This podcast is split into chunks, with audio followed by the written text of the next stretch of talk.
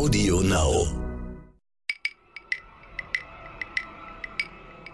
Aktuell gibt es da eh schon viele Debatten und gerade liefern sich insbesondere die großen Tech-Plattformen da auch ähm, ja, einen Kampf, um Cookies von Dritten zu verbieten. Das heißt, die versuchen, das plattformübergreifende, das, das technologieübergreifende Tracking von Usern mehr und mehr zu verhindern. Apple gegen Facebook haben vielleicht manche verfolgt, wo Apple sagt, auf unseren iOS-Geräten, also mobilen Geräten, kann Facebook nicht mehr außerhalb von Facebook das Tracking nutzen. Oder muss fragen. Genau. Ja, beziehungsweise okay. das wird sogar mhm. teilweise diskutiert, das komplett sein zu lassen. Okay. Ähm, weil Apple mhm. sagt, wir setzen zukünftig auf Datenschutz. Wir brauchen kein Tracking, weil Apple finanziert sich nicht über Werbung. Das ist schon ganz spannend. Demgegenüber mm. steht Facebook, das sich über genau Werbung, darüber finanziert.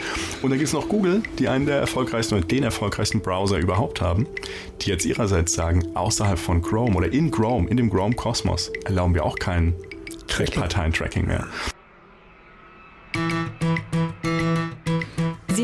Uns in ihr Leben mit, wollen möglichst nahbar für Follower sein und hier und da gibt es natürlich auch einen Rabattcode. Die Rede ist von Influencern und Social E-Commerce und damit willkommen bei Sotec Deutschland. Ich bin Frauke Holzmeier. Und mein Name ist Andreas Laukert. Tja, und wie groß der Einfluss von Influencern auf die Follower und ihr Kaufverhalten ist, zeigen Statistiken. Eine repräsentative Umfrage in den USA etwa zeigt, 41 Prozent der Befragten haben sich für bestimmte Kleidung oder Schuhe entschieden, weil Influencer ihnen die angepriesen haben. Die Bedeutung von Influencern könnte nochmal zunehmen für die Werbebranche. Ganz genau, denn sogenannte Third-Party-Cookies, die für die Werbetreibenden im Netz so wichtig sind, stehen vor dem Aus. Und über all das und noch ein bisschen mehr sprechen wir heute mit Tobias Schiebeck, CEO von We Are Era, früher DiviMove. Haben Sie schon mal von einem Mobilfunkanbieter gehört, der Ihre monatliche Rechnung halbiert?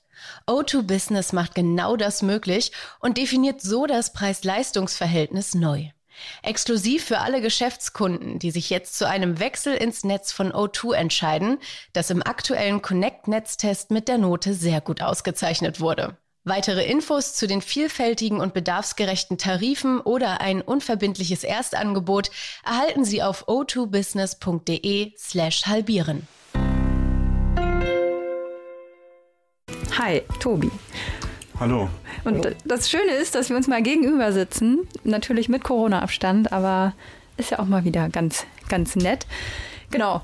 Ähm, ich stelle dich kurz vor, du hast Politik und Wirtschaftswissenschaften studiert, hast schon das eine oder andere Start-up gegründet, warst Business Angel, du warst Intrapreneur bei Bertelsmann, auch sehr spannend, was du da so gemacht hast, sprechen wir vielleicht noch drüber.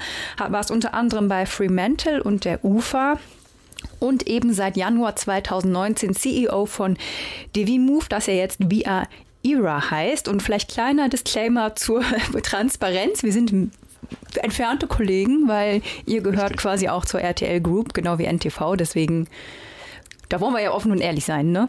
Genau. We are Ira für nicht ganz sprachbegabte deutsche Zungen. Ein, ein schwerer Firmenname. Also wieso? Warum die Umbenennung äh, auf Deutsch? Wir sind die Ära oder wir sind die Größten oder, oder was war so die Idee dahinter? Gar nicht so das Thema die Größten, aber die Ära ist schon das Thema. Ähm, dann wird es direkt philosophisch, ja, aber wir, wir sagen eben, äh, was man gerade sehr stark sieht in der ganzen Gesellschaft, dass viele alte Kategorien gar nicht mehr passen. Also, mhm. Also dass wir wirklich vor, vor einem anderen Paradigmenwechsel stehen, vor einer neuen Ära. Und das hat viel mit Wertesystemen zu tun. Da werden wir bestimmt gleich auch noch drauf eingehen. Und das merke ich in Politik und Gesellschaft, das merke ich aber auch in, in der Unterhaltungsbranche. Und unser Anspruch, wir sind Marktführer, aber unser Anspruch ist eben auch, ja, diejenigen zu sein, die, die gedanklich anführen und äh, einen Teil, und das ist auch das Entscheidende, einen gleichberechtigten Teil in so einer Ära spielen. Und das so wollten wir mit dem Namen ausdrücken. Jetzt hast du schon gesagt Marktführer, aber für alle, die euch nicht kennen, muss man vielleicht noch mal erklären, was macht ihr denn? Irgendwas mit Influencern? Genau, wobei wir selten noch den Begriff Influencer nutzen. Das ist vielschichtig. Wir sagen mittlerweile, wir managen 1600 Künstler über ganz Europa in zwölf Märkten. Haben, wenn du auf Reichweite gehst, insbesondere auf YouTube, aber eben auch Instagram, TikTok, in der Regel auch die höchste Reichweite im Sinne von Videoabrufen, Bildabrufen etc.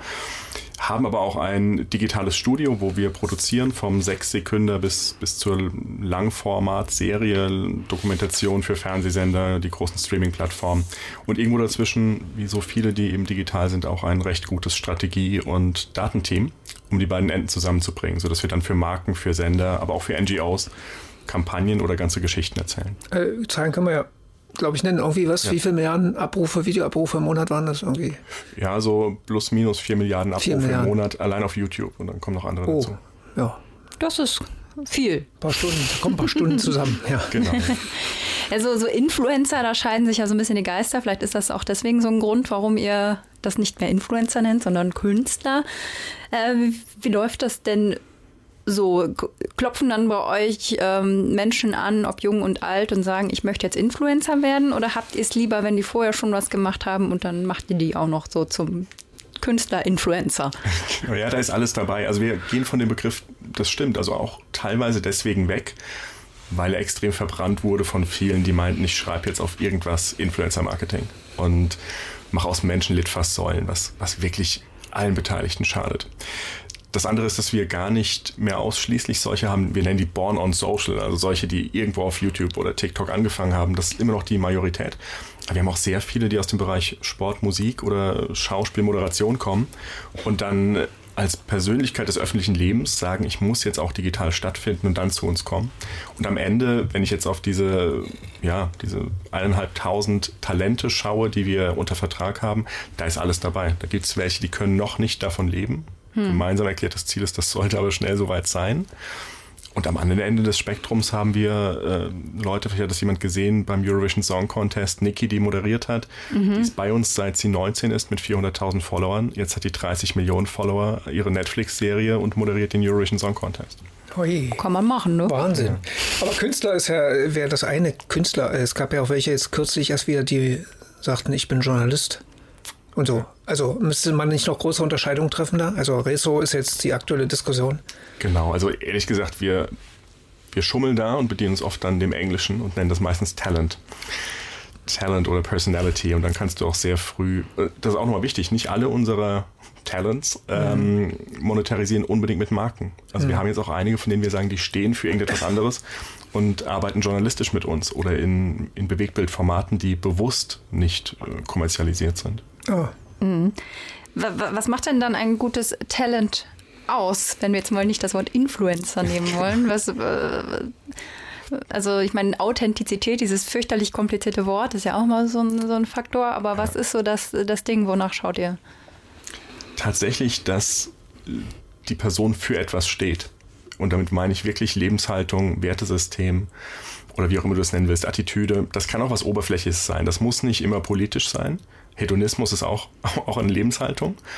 Aber uns ist es wichtig und wir nennen das dann immer plattformagnostische Wertesysteme. Das heißt, es ist eigentlich gar nicht so relevant, ob jemand auf YouTube stattfindet, auf Instagram, auf TikTok, im Fernsehen als Buchautorin. Das ist eigentlich zweitrangig. Ich brauche irgendein Inhalteversprechen. Warum schaue ich oder verbringe ich Zeit mit den Inhalten dieser Persönlichkeit mhm. als Community? Und wir haben sehr viel sehr viele Analysen dazu gefahren, auch gerade mit, mit Universitäten gearbeitet. Es gibt auch äh, eben überhaupt in A-Journals Paper, die das zeigen, wer folgt bestimmten Persönlichkeiten, auch Musikern, Sportlern. Und man, man sieht so im Schnitt, dass sie 85 Prozent Überschneidung haben in ihren Wertesystemen, Interessen, Motivatoren und so weiter. Hm ist ja oft immer noch trotzdem von dieser Oberflächlichkeit die Rede, ne? So, keine Ahnung, Schönheitsideale oder sonstiges. Auf der anderen Seite sieht man natürlich auch so Gegenbewegungen, Body Positivity oder was weiß ich. Ist oh. da eine Trendumkehr zu mehr Natürlichkeit oder ist das noch so, sage ich mal, die Blase und der große weite Markt ist noch das ähm, operierte Schönheitsideal, was ja schon eine der meisten Themen ist, Schönheit mhm. am Ende, ne? Und ein bisschen Lifestyle. Ja, ich glaube, also wer jetzt äh, wirklich das Thema Natürlichkeit pflegt, der meint das in der Regel auch so. Das, das wäre auch albern. Ja, das wäre ein Bruch mit, wieder mit den eigenen Werten. Ob das jetzt eine, ein Hype ist, eine Blase, glaube ich nicht, aber es ist wie überall im Leben. Es wird welche geben, die immer noch sehr stark auf, auf Äußerlichkeiten setzen. Es gibt andere, die unter die Oberfläche schauen. Aber es ist eigentlich ein gutes Beispiel, wenn ich nochmal auf Niki zurückkomme, die äh, eben sehr früh bei uns war. Die hat angefangen mit Schminktutorials. Schaue ich da jetzt zynisch oder oberflächlich von draußen drauf, dann sage ich, warum schauen 14-Jährige bei dieser Holländerin zu, die 19 ist, wie ich Smoky Eyes schminke? So. Und warum schauen die die und nicht eine andere? Und das hat viel mit, mit Inhalt zu tun. Die hat sehr früh darüber gesprochen, dass, dass sie Make-up als Ausdruck ihrer Persönlichkeit nutzt. Und eins der, der erfolgreichsten Videos in der Anfangsphase war The Power of Make-up. Da hm. schminkt sie die rechte Hälfte, die linke nicht und sagt, heute bin ich fröhlich und ich schmink mich nicht für die Jungs, ich schmink mich für mich selber.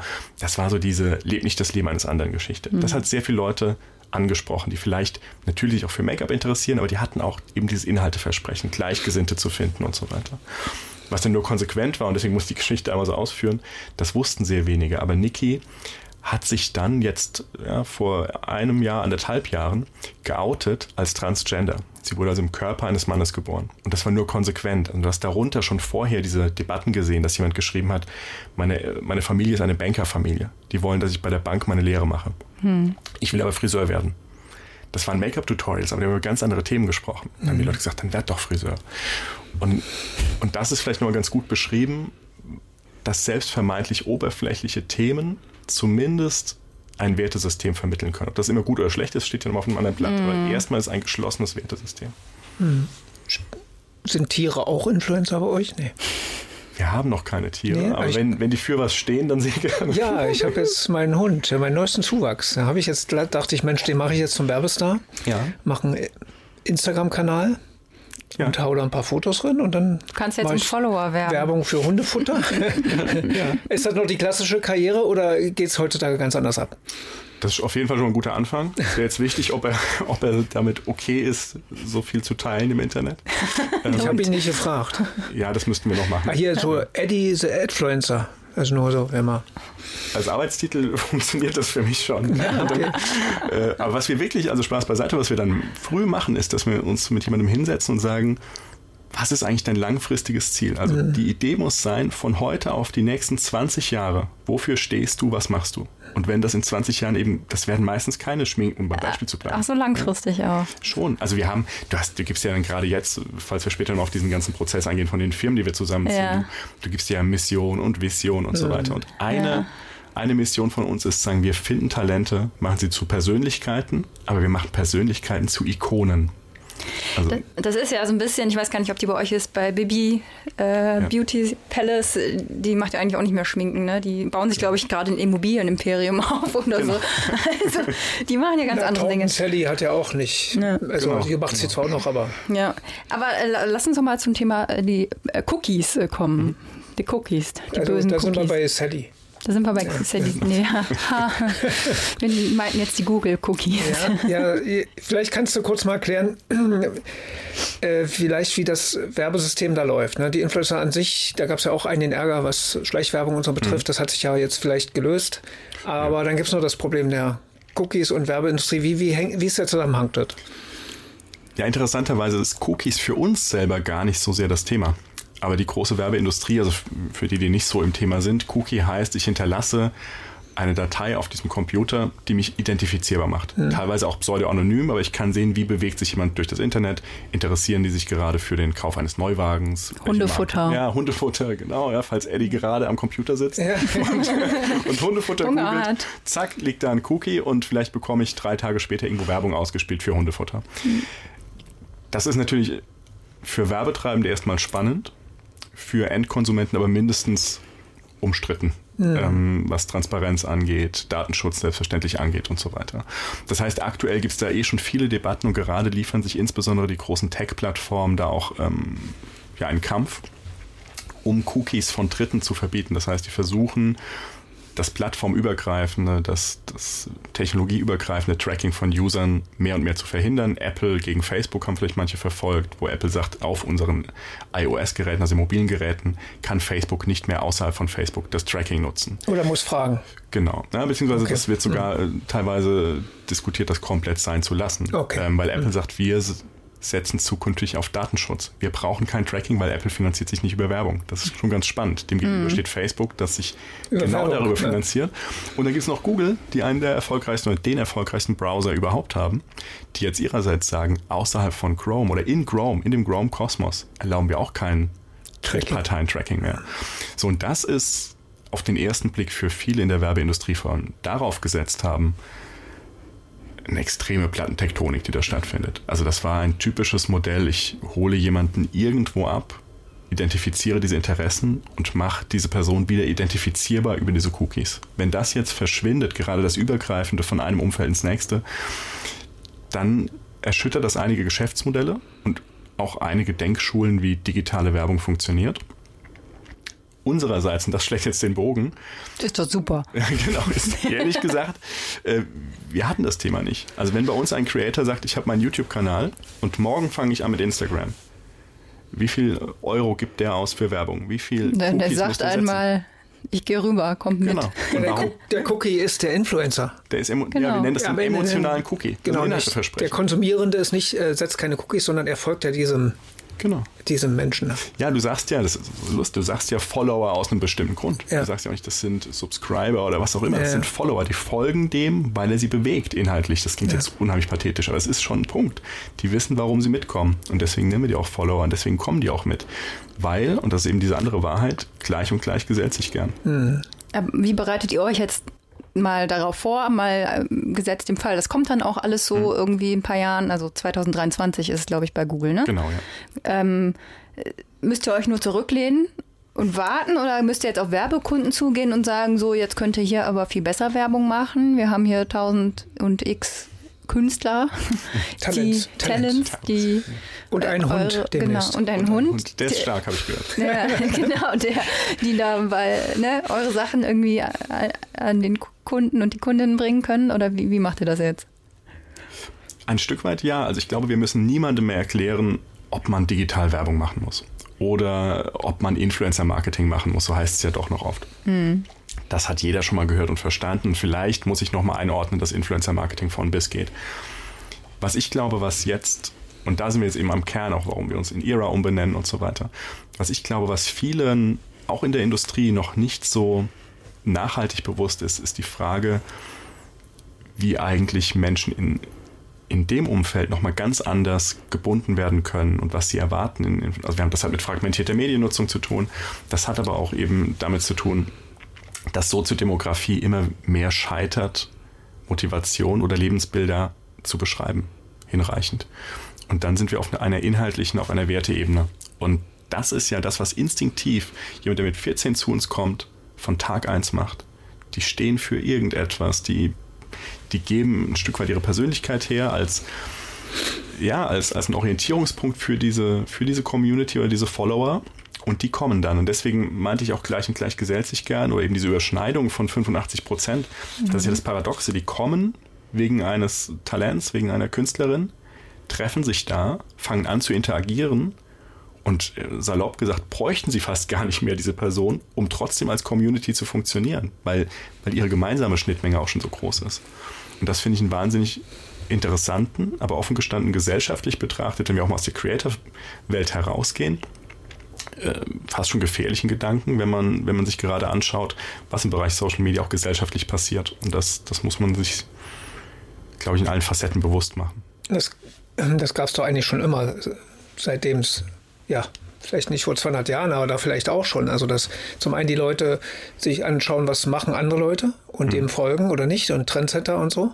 Auf der anderen Seite natürlich ähm, die Industrie gewillt ist zu erfahren, was ihre Kunden wollen. Das Ja. kann ja nicht jeder Influencer transportieren, sondern Nein. das müssen die auch rauskriegen. Und das haben die auch schon in der Vor-Internet-Zeit geschafft. Ich erinnere mich an diese eine Geschichte in den USA, wo der Vater dann über den örtlichen Kaufhausmagneten da äh, erfahren hat, dass seine Tochter schwanger ist, durch, weil einer dort Kundenakquise betrieb und geguckt hat, was kauft da jemand und daraus hat er ermittelt, Schwangere kaufen immer das und das und äh, der Vater das dann irgendwie mitbekommen hat. Also das ging schon damals. Also das wird es doch immer geben, oder? Ja, genau, das ist ein gutes Beispiel, weil das ist ja, also in dem Sinne ist ja Verhalten, ob jemand schwanger Mhm. ist, was kaufen die, was schauen die sich an. Da wäre ich soziodemografisch auch schon fast gescheitert. Ich kann es Ja. nur über Geschlecht machen, aber Alter ist schon knifflig. Und wenn ich das mal weiter drehe, wie alt ist jetzt der Fan von einem bestimmten Fußballclub? Club? Ja? Oder wie Ja. alt ist, äh, oder meinetwegen, welche, welchen Bildungsgrad hat ein Heavy Metal Fan? Hm. Das schaffe ich alles gar nicht mehr zu erklären, um, um das mal klar zu machen. Viele kennen ja Titus, den, den Skateboarder, Ja. 72 Skateboarder. Ja. Der hat unter Garantie mehr Gemeinsamkeiten mit einer 20-jährigen Italienerin, die Profi-Skateboarderin ist. In der Art und Weise, wie er seine Risikoaffinität, die Marken, die er mag, die Musik, die er hört, als mit anderen 72-Jährigen, die in, in Münster leben. Und das ist ja das Spannende, dass diese alten, also Alter ist nun mal keine Zielgruppe. Nee. Ist das jetzt äh, psychografisches Matchmaking? Diesen äh, Begriff hast du in einem Interview. Genau. genau. Ist, das eine Worteigen, also eure Wortschöpfung oder gibt es das Wort? Nee, also emotionales Cookie, das benutzen wir auch schäbigerweise jetzt ganz oft. Das haben wir uns ausgedacht. Aber psychografisches Matchmaking benutzen auch andere. Also Psychografie ist genau das. Ja. das Habt ihr denn Psychologen auch bei euch im Unternehmen oder macht ihr Sozialstudien oder genau. künstliche Intelligenz, die das macht für euch?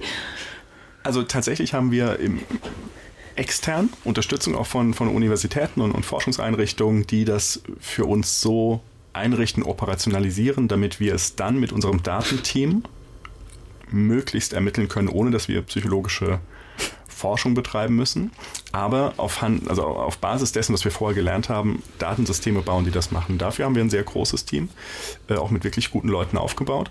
Das war auch nur der Zwischenschritt. Das heißt, wir haben einmal die, die Basis aus der echten Welt geschaffen, dann geben wir die Daten, auch die echte Welt, aber natürlich ohne, ohne persönlichen Bezug. Aber was mache ich aus den Rohdaten? Und dann geht es eben an das kreative Team. Und das ist das Spannende. Wir haben ja Leute, die, die als Fernseh- oder Werberpreise gewonnen haben für ihre kreative Arbeit. Den sage ich ja jetzt auch nicht so, Frauen 35 bis 40 interessieren sich für Backen. Es ist Oktober, Kürbisrezepte, aber mit Speck und so. Dann brauche ich keinen Kreativen mehr. Ähm, meine Analogie ist immer zu sagen, das ist wie, wie ein elektrischer, elektrischer Bohrer. Also jemand wird Schreiner, weil er gerne Möbel baut, aber wahrscheinlich nicht, weil er gerne Schrauben dreht. Und wenn er dann einen elektrischen Schrauber hat, kann er halt schneller schöne Möbel bauen. Mhm. Und so schauen wir eigentlich auf diese Daten. Trotzdem habt ihr ja eine riesen Datenbank wahrscheinlich von Usern, Abonnenten und so weiter für euch wäre es ja trotzdem hilfreich, äh, auch wenn ihr die Influencer an der Hand habt, zu wissen, was sind das da für Menschen? Also nicht nur Alter, sondern auch, was machen die sonst noch so? Hm. Das sagen die ja nicht überall und nicht jeder schreibt rein, ich, ich kaufe jetzt übrigens gerade hier ein oder bei DM, ja. sondern kriegt ihr die Daten, solange es Third-Party-Cooking gibt, werdet hm. ihr die trotzdem noch nutzen, oder? Gar nicht mal, wir brauchen das nicht unbedingt, weil, also wir wissen ja, was in den Videos passiert als solches wir haben auch den persönlichen Kontakt. Jetzt klingt das viel, 15, 1600 ähm, Künstler zu haben. Aber wir haben ja auch ein Team von beinahe 250 Personen, die zum großen Teil sich um Künstler kümmern. Ja, und dann auch je nach Größenordnung exklusiver oder weniger exklusiv. Die wissen, der ist zwar Gamer, aber Veganer. Oder äh, der würde nie Alkohol trinken und so weiter und so weiter. Aus, aus mehreren Gesichtspunkten. Das eine hat mit dem zu tun, wohin möchten wir dich als Persönlichkeit entwickeln, das sich für dich gut anfühlt.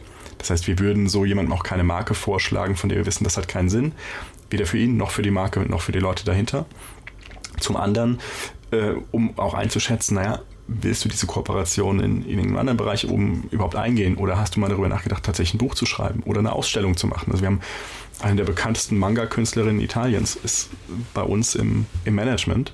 Ich weiß gar nicht, ob die im Moment noch viele Videos macht. Die macht Ausstellungen und macht äh, Vernissage und äh, bringt Comics raus. Ich dachte jetzt eher an die User, die den ah, folgen, ja. mhm. zu wissen. Für die Werbeindustrie ist ja interessant zu wissen, was für eine Community steckt dahinter, ja. was interessiert die noch, haben die gleiche Hobbys und die Daten müsst ihr ja auch irgendwo herbekommen. Genau, ja, das ist klar. Das hast du zum Teil direkt über die Plattform, aber mhm. auch da ist für mich Kontext relevanter, um bei dem Beispiel äh, Schwangerschaft zu bleiben. Wenn wir Kanäle haben, in denen es um das erste Jahr des Babys geht, was, esse, was essen Babys, die drei Monate alt sind? Mhm. Ähm, wie wickle ich und so weiter. Ich brauche überhaupt keinen Cookie. Ich brauche überhaupt keine Daten. Niemand wird sich das anschauen, der nicht gerade in der Situation ist, ein Baby zu haben. Mhm. Und das kann ich nahezu in jedem, in jedem Bereich spielen. Ich kann es sogar runter aufs Video machen, um auf den Gamer zu kommen. Der macht 90% Gaming-Content. Wenn ich aber weiß, der ist Veganer und plötzlich fängt er an, 10% als würde er ein Spiel übertragen. Also diese Let's Plays, die man so kennt, jemand unten im Eck erzählt, wie er oben spielt. Plötzlich macht er vielleicht aus Spaß, er kocht in der Küche und kommentiert sein eigenes Kochen. Dann ist das zwar nominell ein Gaming-Kanal, aber in dem Moment geht es um Essen und vielleicht sogar um veganes Essen. Und das weiß unser Talentmanagement genauso. Dann brauche ich auch keinen Cookie, weil dann weiß ich, das sind Leute, die seinen Humor mögen und jetzt sich mal mindestens für Essen, vielleicht sogar für veganes Essen interessieren. Der heutige Werbepartner heißt Dell Technologies. Dell Technologies Experten helfen Unternehmen, die optimale End-to-End-IT-Lösung für ihr Business zu finden, zugeschnitten auf das jeweilige Bedürfnis und Budget. Mit Pro Support Plus bekommen Kunden außerdem einen direkten Zugang zu Pro Support Technikern rund um die Uhr und einen Vor-Ort-Service am nächsten Arbeitstag. Und Dell Technologies bietet die Möglichkeit einer sofortigen Implementierung der IT-Lösung. Gezahlt wird später. Mehr Infos unter 0800 724 4869 oder online unter dell.de slash kmu-beratung.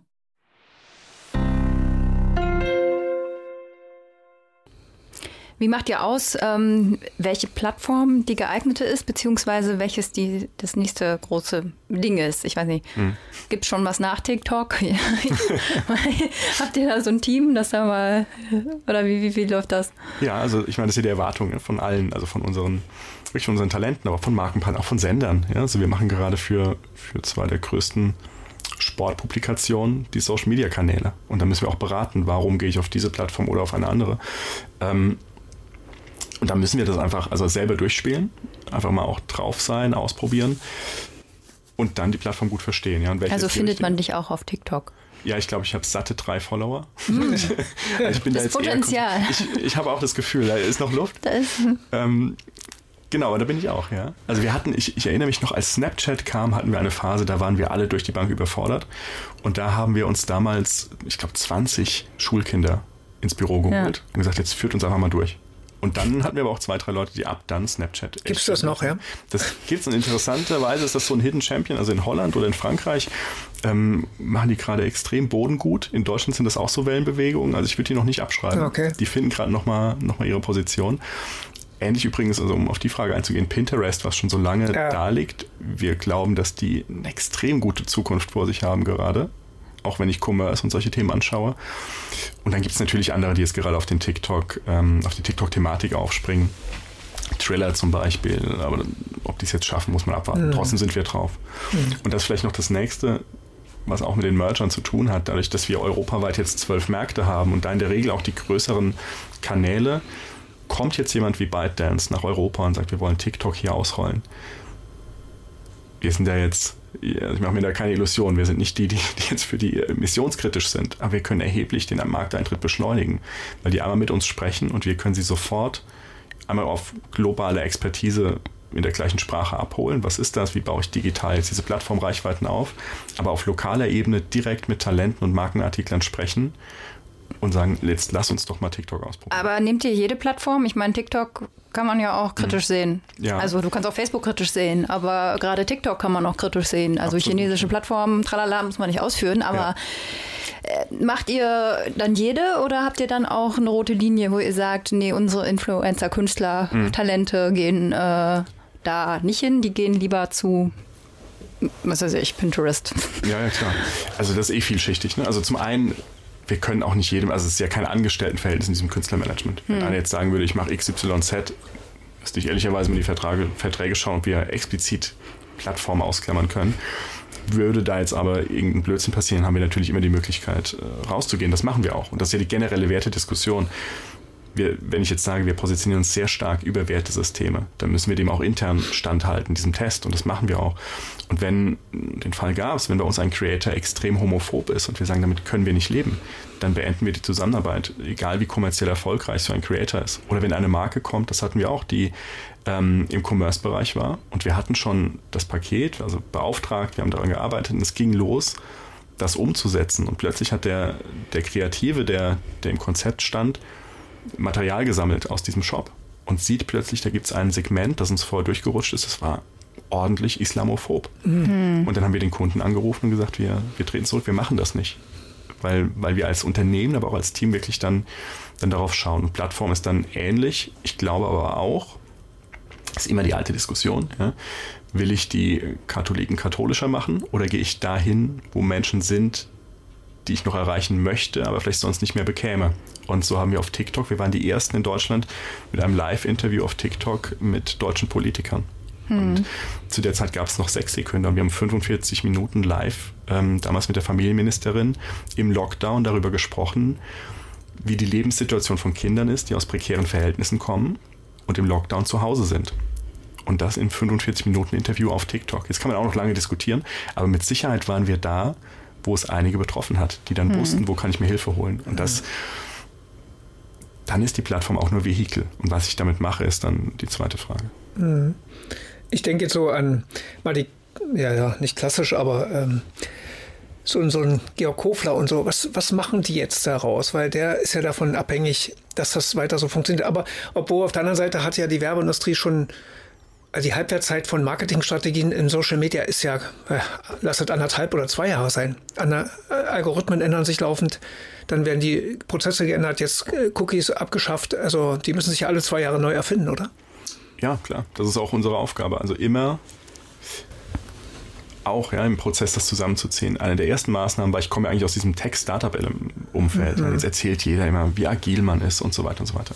Nichtsdestotrotz, wir haben das damals als eine der ersten Sachen gemacht. Ähm, ein tolles Team von, von der Geschäftsführung, ist noch Nancy dabei, Christoph. Und wir haben gleich gesagt, wir holen uns eine Beratung rein, die eigentlich Software-Teams auf agile Methoden schult. Mhm. Und gehen das jetzt durch mit allen, die bei uns arbeiten. Also von von den Kreativen, aber auch bis hin zu Finanzen und so weiter und so weiter, alle im, im selben Boot. Aber nicht unter der Überschrift Agilität, eben dieses Vorausdenken für den Kunden sowieso, aber noch vor Corona unter der Überschrift Resilienz. Also wir haben mhm. bewusst dieses Wort gewählt, weil wir gesagt haben, wir sind in einem Umfeld, in dem heute der Algorithmus so ist und morgen komplett anders. Mhm. In dem eine Plattform abgeschaltet wird, die nächste angeschaltet. Und dann werden unsere Partner, Künstler, Marken, Sender die werden unruhig, die werden hektisch. Das ist auch okay, weil es nicht ihr Kerngeschäft, gut, beim Creator vielleicht, aber selbst da kann man streiten, ob es das Kerngeschäft ist. Wir müssen aber die sein, die eigentlich schon eine Woche vorher verstanden haben, was passiert und aus einem vermeintlichen Rückschlag schon auf die zukommen und sagen, pass auf, jetzt machen wir das so. Und Corona hat es dann ein Stück weit auch gezeigt. Also wir, wir haben dann eben ein Büro in Italien, das war in Europa für uns der Standort, der am stärksten unmittelbar betroffen war, gleich am Anfang. Hm. Und haben dann beschlossen, jetzt gehen wir solidarisch über ganz Europa, alle acht Büros in, in die Homeoffice- oder Remote-Office-Situation. Und das haben wir Freitagmorgens beschlossen. Und wir waren freitags um vier alle zu Hause mit den Laptops an den Küchentischen und haben unser wöchentliches All-Hands-Meeting, also wenn alle Mitarbeiter zusammenkommen, ähm, schon darin geführt. Und montags haben die ersten Teams, und das hat mich damals froh gemacht, weil du weißt ja nie, du kannst ja viel erzählen, wir sind jetzt irgendwie resilient und so weiter. Ähm, aber dann haben sich montags schon Teams bei uns gemeldet und gesagt, wir hätten heute eigentlich drehen müssen. Es gibt aber Restriktionen. Wir haben dem Kunden aber schon was geschickt, wie wir es gerne machen würden, und der hat Ja gesagt. Und da musste gar nicht der Kunde anrufen und sagen, wie drehen wir jetzt äh, diese Episode? Wir müssen doch alle irgendwie vor Ort sein. Gibt es Drehgenehmigungen? Gibt es, gibt es Tests? Und wir hatten in der gesamten Lockdown-Phase einen einzigen Dreh, den wir schieben mussten. Und der war mit äh, chronisch kranken Leuten. Und das haben wir auch gesagt. Das, ja. Da haben wir jetzt wirklich keine Idee jetzt bald ist ja Bundestagswahl. Kommen dann ja. die Politiker bei euch klopfen an oder ist das bei Influencern auch ein Thema? Solange sie nicht bei der CDU sind, dann kommen die vielleicht auch. Wieso Philipp Amthor ist doch bestimmt ja, Laschet, offen für. Na, Laschet wollte ja nicht mitreden, er hat ja lieber mit Frau Tomalla. Nee, wer hat eigentlich wen getroffen? Sie ihn oder er sie? Das ich glaube, ich er, er, hat die eingeladen, aber oder egal. So. Auch, ja. ja, die Anfragen haben wir auch. Und ich bislang haben wir uns immer dagegen entschieden, aus ganz, ganz vielen Gründen. Ein Grund ist, dass wir eben auch viel für, für klassische Medien oder etablierte Medienhäuser produzieren und dann oft journalistisch. Und wir gesagt haben, das ist schwierig, das macht uns angreifbar, auch wenn wir faktisch intern diese Grenze ziehen, macht es uns das schwierig. Wir haben das auf Markenartiklerebene gut hinbekommen. Also es passiert, dass wir kritische Stücke machen zu bestimmten Markenartikeln in unserem redaktionellen Team während, ohne dass die es wissen, auf der nächsten Etage ein Team genau diese Marke pitcht für eine Kampagne. Das bekommen wir hin, aber ich würde es im politischen Umfeld einfach heikler empfinden. Deswegen haben wir uns bislang nicht dafür entschieden. Vielleicht gibt es irgendwann eine Konstellation, bei der wir sagen, damit kann man leben. Wir haben sie aber ehrlich gesagt noch nicht gefunden. Mhm.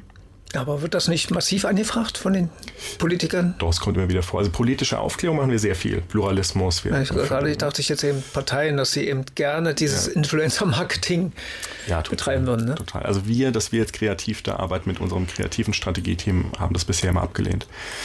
Wir haben aber eben sehr wohl Kampagnen gemacht. Beste Beispiel ist ja jetzt Vettel, auch wenn er jetzt Formel 1-Fahrer ja. ist, er auch eine Art Influencer. Ja, ähm. ja. Also klar, wenn jetzt jemand unserer Creator angeschrieben wird und inhaltlich voll dafür steht, das würde sich für mich auch nochmal anders darstellen, wenn mhm. jemand aktiv auf ihn zugeht und sind, Mensch, du hast dich geäußert zu, meinetwegen eben wie Vettel, ja, zu Umweltthemen, äh, würdest du gerne mal unser Programm besprechen? Mhm dann fände ich es auch in Ordnung, muss ich sagen, wenn es auf der Ebene ist, ohne dass wir jetzt unser dann Zutun leisten, dass wir eine große Kampagne in die Idee schneidern, sondern dass wirklich jemand, der inhaltlich überzeugt ist, seinen Followern erklärt, warum das so ist. Ja, das ich müsste jetzt lügen, wenn ich sage, mir ist ein Fall bekannt, dass wir das schon gemacht haben. Ich kann es aber ehrlich gesagt auch nicht ausschließen. Und wäre für mich, wie gesagt, unter den Gesichtspunkten auch völlig okay. Was für uns schwieriger wäre, ähm, wäre eine deutschlandweite Kampagne für eine Partei zu machen. Dann gehen wir proaktiv los und sagen, jetzt suchen wir uns mal hm. 20 Creator und so weiter. Welchen, also Themenwechsel, welchen Anteil hat denn so Werbung über eure Künstler bei Firmen im Vergleich zur klassischen Werbung jetzt, sag ich mal, im TV, im Radio, in der Zeitung vielleicht noch? Also wie groß ist die Bedeutung oder ist das für die am Ende auch günstiger? Also der Gesamtmarkt ist immer noch kleiner als der von, von Print oder TV. Aber wie so oft in solchen Modellen ist es der, der natürlich am aggressivsten wächst aktuell. Hm. Und dann kommt es, wie so oft, ja, die, die Spitzenantwort kommt drauf an. Also es gibt natürlich Marken, die fast nur noch auf Social werben. Wir haben eine, äh, eine, eine Pflege, okay. Pflegefirma, die. Ich dachte jetzt an drei Streifen oder so. Ja, genau. Ah, die machen, glaube ich, überall. Ja. Die machen auch noch Fernsehen. Wir haben ein Produkt, ein pflegendes Produkt für, für Teenager-Mädchen, äh, insbesondere Mädchen. Äh, die haben gar kein TV-Budget mehr. Die haben auch meines Wissens kein Print-Budget mehr. Die machen noch Point of Sale, weil da natürlich die Entscheidung fällt aber alles andere ist Social Media. Und da, das ist noch ganz spannend, da machen wir das ganze Programm. Also wir machen ein Jahr lang wie eine klassische Redaktion, ein klassischer Sender Inhalte, die gar nicht so produktzentrisch sind, sondern eher aus der Lebenswelt kommen. Ein sehr harmloses Dr. Sommer TV. Wie haben deine Eltern reagiert, als dein Freund zum ersten Mal bei dir übernachtet hat und so weiter. Ähm, produzieren das für verschiedene Plattformen. Du produzierst auch neu. Viele denken ja, ich produziere für YouTube, dann schneide ich es halt auf sechs Sekunden, dann ist schon TikTok. Aber wir produzieren dann schon neu, begleiten das über ein Jahr und da nehmen wir auch einmal Künstler rein, die vielleicht gar nicht mit uns unter Vertrag stehen, weil wir sagen, die passen besser zu der Kernaussage, die dieser Kanal pflegen soll. In dem Fall ist so das Motiv, mit dem wir damals reingingen, ähm, große Schwester, beste Freundin. Da haben wir vielleicht jemanden, die passt, vielleicht aber auch nicht. Und dann gehen wir wie jeder andere Ach, auch. Da macht ihr einen Kanal für das Unternehmen. Kommt ja das Bestückt Ganze, den ganzen Kanal. Genau. Aber ist, ist das dann kontextuelles Marketing ja. oder wie nennt man das? Das ist sogar ein eigener Kanal unter deren Namen. Also dass man, es ist ersichtlich, dass das, also dass das Werbung ist. Ja klar, also. das ist markiert, das ist deren Absender. Du siehst ja. sogar an den Bildern die Marke. Ja, wir haben ja Profis, die mhm. das dann so aussehen, das ist dann entsprechend in der Farbwelt gehalten. Also es ist ein eindeutig. Mhm. Und die sind auch jetzt wirklich so progressiv, dass sie sagen, du musst nicht zwingend in jedem dieser Stücke sofort irgendeine Packung in die Kamera halten. Es geht uns mehr darum, dass wir eben so ein, ja, ein Lebensgefühl oder eine mhm. Lebenshaltung mit transportieren. Und darüber, das, das funktioniert meines Erachtens, oder deren Erachtens auch gut. Wir sind dann auf andere Marken gegangen, ähm, die, die sich dann noch mehr, äh, also im Bereich äh, Darmbinden, Tampons und so weiter. Und da befassen wir uns dann auch mit sexueller Aufklärung. Und das ist eigentlich Werbung, aber wir machen sexuelle Aufklärung, weil wir sagen, das ist ein relevantes Thema für die, die jetzt äh, sozusagen vor der Markenentscheidung stehen äh, und, und da reingehen. Und dann muss ich halt nicht immer das klassische Marketing machen. Und wenn ich jetzt, und sind wir so bei diesem müssen wir den Markt noch irgendwie, oder wo steht der Markt, wie muss man sich neu erfinden? Da finde ich das schon sehr gelungen. Aber wenn ich mir jetzt was wünschen könnte, wie wir jetzt mal rein im Marketing betrachten, die Schraube weiterdrehen, und wir sind wieder bei Psychografie, also Motivation und Interessen. Und ich wäre eben die Marke mit den drei Streifen. Ich habe einen Turnschuh. Im Moment ganz häufig noch, und das machen auch Marktbegleiter von uns so und wir auch manchmal, weil es einfach niedrigschwellig gerade so funktioniert. Aber dann habe ich den Turnschuh, was mache ich? Ich schaue mir die zehn größten Sportinfluencer Deutschlands an. Und die frage ich, hättest du Lust? Oder hast du schon mal für den mit dem Swoosh gearbeitet? ähm, dann bekommen die die Schuhe, wir machen ein Konzept, die gehen laufen, das funktioniert auch, das ist auch gut. Aber offen gestanden wird das ganz selten der Fall sein, dass man sagt, Mensch, sowas habe ich noch nie gesehen. Hm, ja, Was genau. jetzt viel interessanter ist, ja. warum also wofür steht der Schuh? Das klingt so albern, aber das, das macht sich ja jemand Gedanken, der diesen Schuh entwickelt hat. Geht es da jetzt um Fashion? Geht es da um ein Gemeinschaftserlebnis, weil ich zusammen joggen gehe? Oder ist das ein Ding, das Performance rausholt? Bei meinem Marathon noch ein Prozent mehr Geschwindigkeit. Und wenn das Thema zum Beispiel Performance ist, klar kann ich auf die Sportler und die Marathonläufer gehen, das werde ich auch immer machen. Aber ist Performance auch bei jemandem, der Autos tunt und der auch Sport interessiert ist. Oder bei einem Gamer, der noch das letzte Quäntchen rausholt. Und plötzlich habe ich meine Zielgruppe massiv erweitert. Für Leute, die es auch spannend finden. Die schauen zwar gerade Gaming, aber irgendwie so dieses Optimieren von ein, zwei Prozent finden die spannend. Und da geben sich ganz neue, ganz neue Erzählweisen. Das kann ich auch für TV transportieren. Also wenn wir in Ensembles denken, wenn wir in Dokumentationen denken, dass ich nicht den offensichtlich ersten nehme, sondern so eine, eher so eine offensichtliche Überraschung, dass ja. ich das sehe und denke, Mensch, warum das denn? Und im nächsten Schritt denke, ja, total Sinn.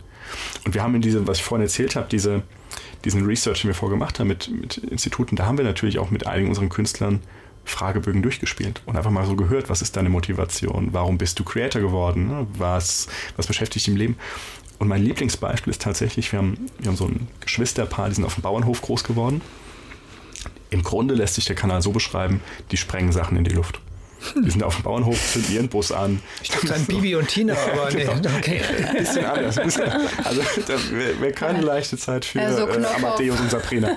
Ja, genau. Äh, ja, so Knopf auf, äh, auf, auf Blatt. Und, und das machen die Jungs halt. Ja, also total amüsant. Äh, Dummtüch. Und dann haben wir eine andere, ähm, die ist äh, im Bereich Upcycling. Ja, also die gibt sich Mühe, so im, ja, wie, wie kann ich meinen ökologischen Fußabdruck gering halten, ähm, ist auch Veganerin und so weiter.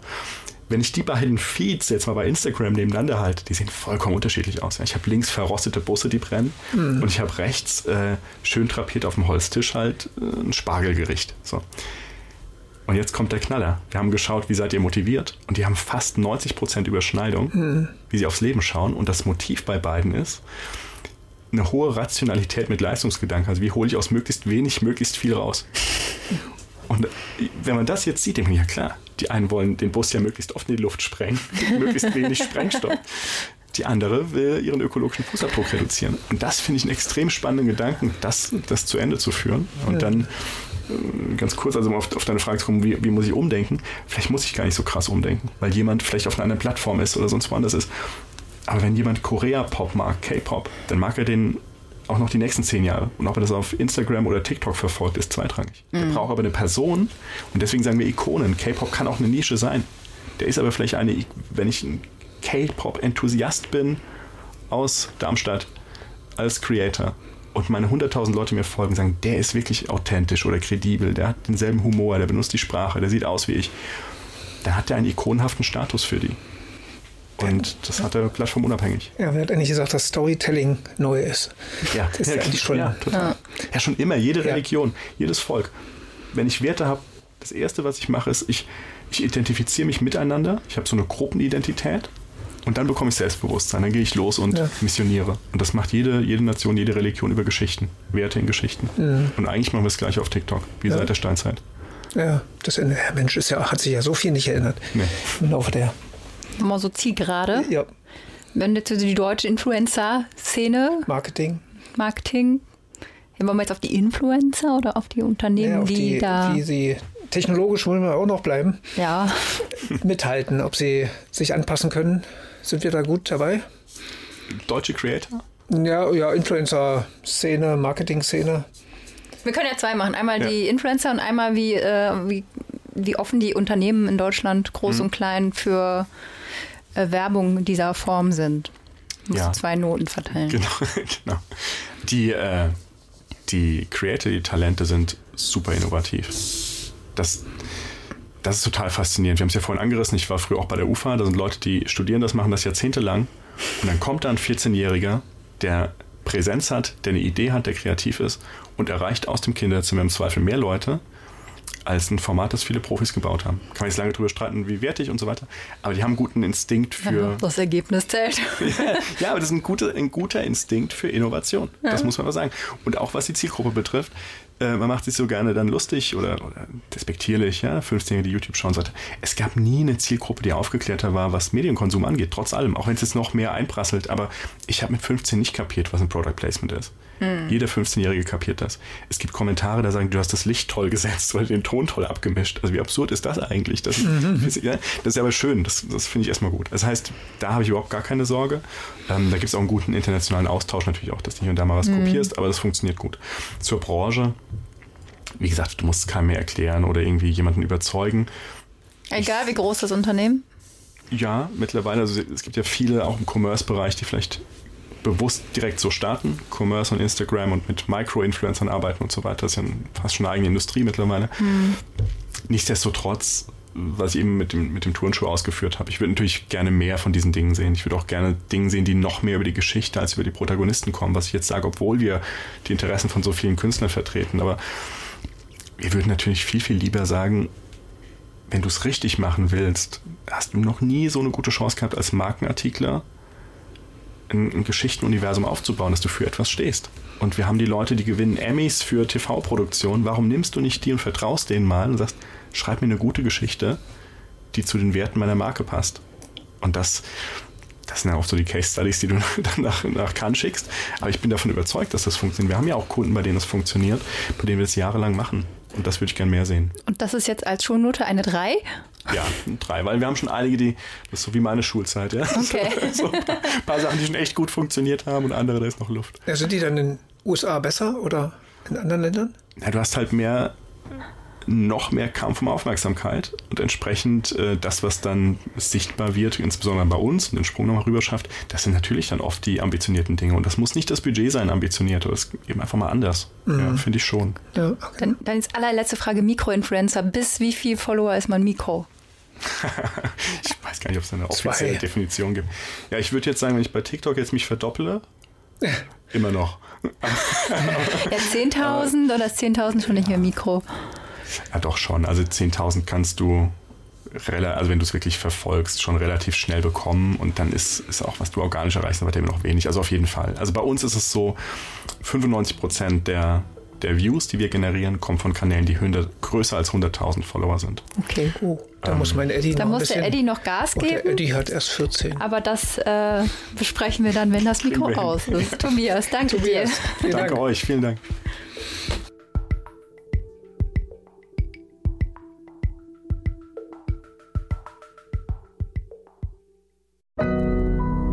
Audio Now.